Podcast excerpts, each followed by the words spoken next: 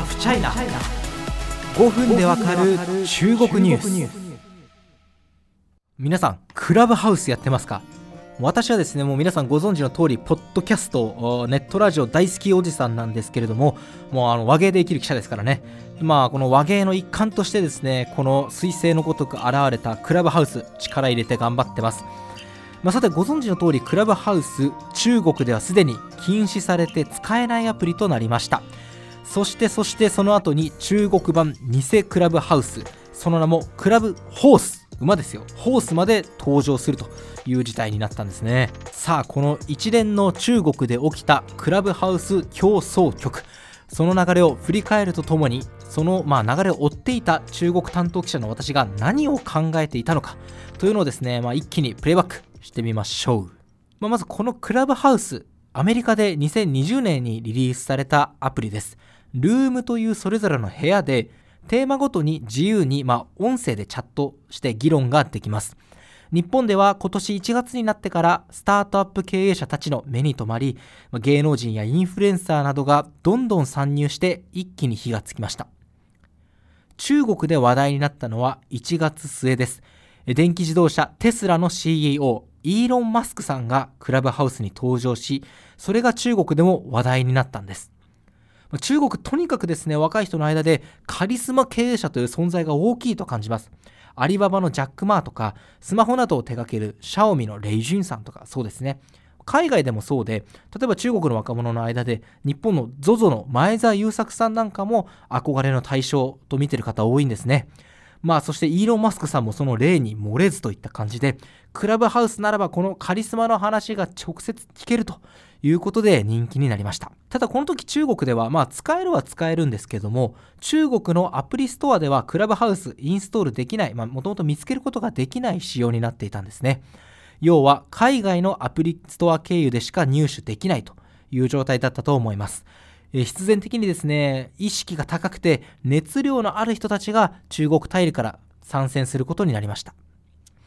同時に同じ中国系といっても英語圏にお住まいの方とかあるいは日本に住んでる華僑とか家人とかも相次いで始めるようになって中国語オンリーの部屋も大量に生まれることになりました。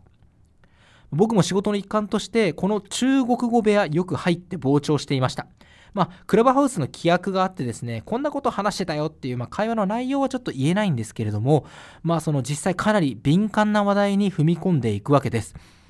えウイグル族をめぐる少数民族問題や天安門事件新型コロナが中国で拡大した当初一時当局によって行方不明になった人物の名前を出してねえこの人って知ってる？なんてこともあったわけですもうお分かりかと思いますがこんな話中国大陸の SNS では絶対にまあできない話ですよねまあ、次第に中国を見ているウォッチしている人たちの間で議論は別のフェーズに移行しますこれっていつ中国で禁止されるんだっていうことです。結果は2月8日。この日の夜、私はハフポストでですね、中国大陸からクラブハウスに接続できなくなったという記事を出します。まあ、中国大陸に住む複数のユーザーからこのような証言を得られたからですね。え確か日本語の記事では確認した範囲では2番目だったと思いますね。1位は AFP 通信の日本語版さんなんですけど、これは悔しかったですね。あの、報道機関である以上、一等賞ってやっぱすごい大事で、AFP 通信さんが一番早かったっていうのはちょっとやっぱり悔しかったです。ただ、このタイミングに、えー、中国大陸でクラブハウスが中止になる、まあ、禁止になるっていうのは、私にとっては正直全く意外ではなかったですね。むしろ予想の範囲内。なぜか、いくつか理由があります。えー、まず、中国では春節休みが近づいていたからです。要はもう中国社会が止まる年末年始のお休みの時期になる前に当局にとっては害を及ぼしかねない存在を取り除きたいという思惑があるのは当然だと思います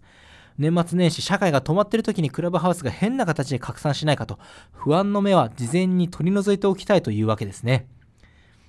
他にも中国ユーザーがこんな敏感なことを会話してますよと海外メディアが騒いだのも関係しているのではないでしょうか。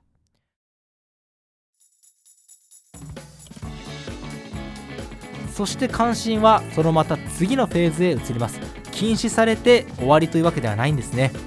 中国版の国内で使えるクラブハウスはいつできるのかということです。これまたちょっと詳しく話したいのでまた次回お話ししましょうかね。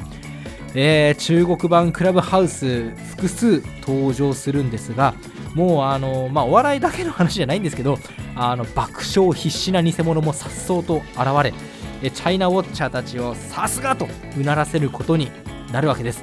えー、最初にお話しましたね。中国版クラブハウスその後クラブホースの話題次回掘り下げていきたいと思います、えー、ここまでお相手はハフポスト記者高橋美也でした。